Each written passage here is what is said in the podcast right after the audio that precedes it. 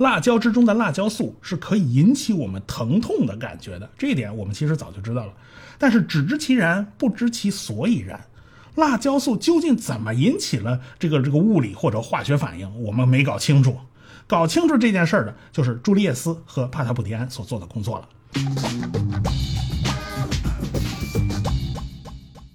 呃，好久不见啊！这个时间过得真快，一晃都十月份了。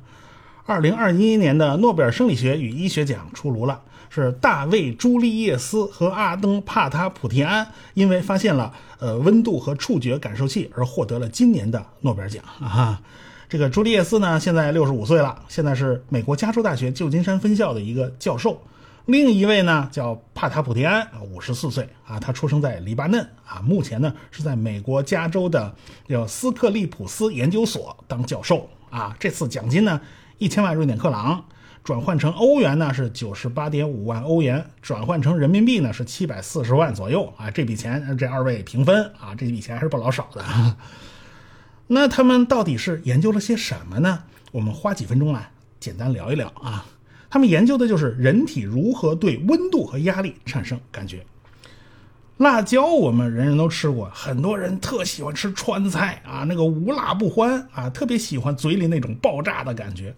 呃，那这种感觉到底是怎么产生的呢？在很长一段时间里面，没人能说清楚这个道理。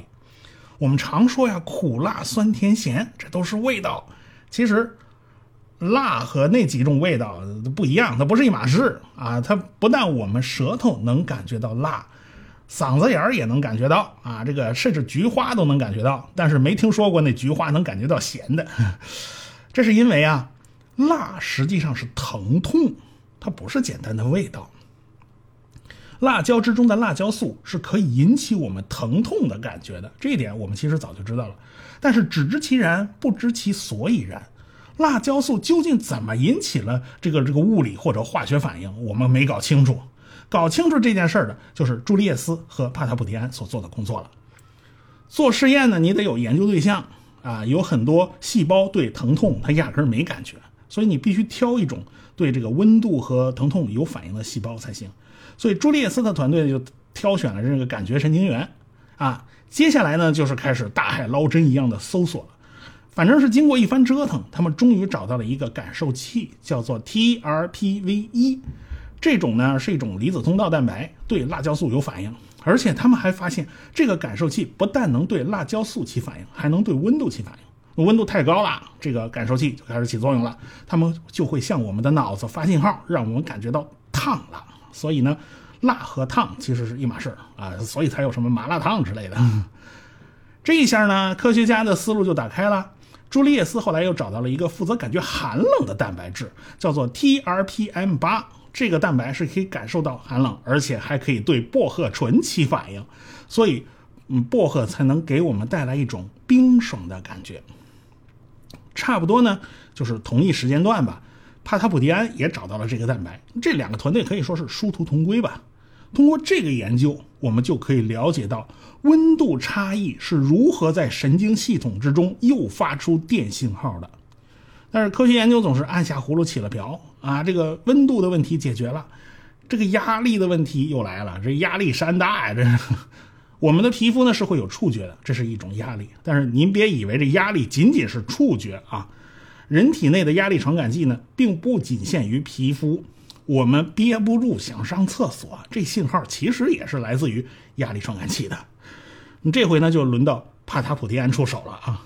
生物学的研究其实没有多少捷径可走的，所以他采用的办法呢，跟朱利叶斯也差不多，也是大海捞针。我们这次说的具体一点，呃，这些感受器本身都是蛋白质，生物能够产生哪些蛋白呢？完完全全就是我们基因决定的。因为我们的基因实际上就是一个生产蛋白质的图纸大全啊，全在这里边呢。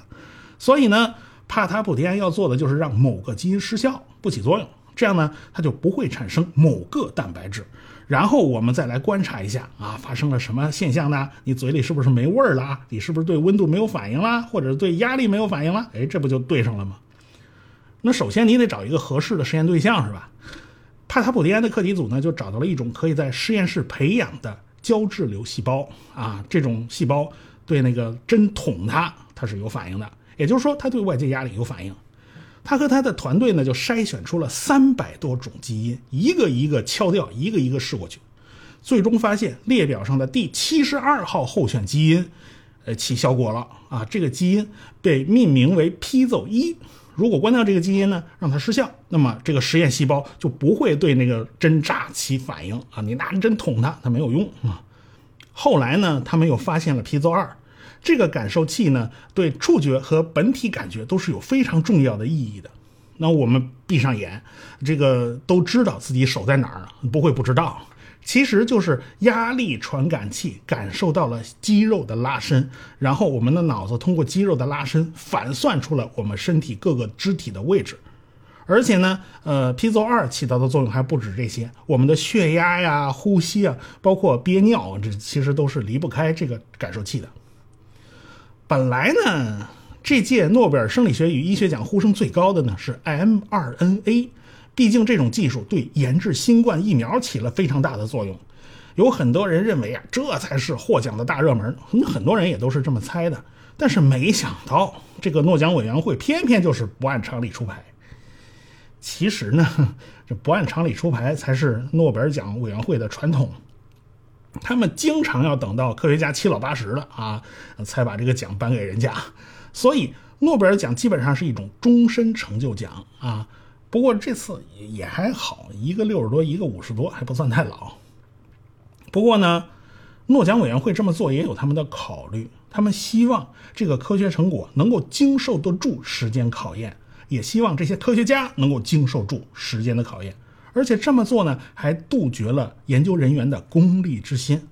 哦，你妄想追热门啊，像对付期末考试一样去押题，那基本上不太可能，因为你猜不中几十年以后诺奖委员会到底是个什么口味，这忒难了。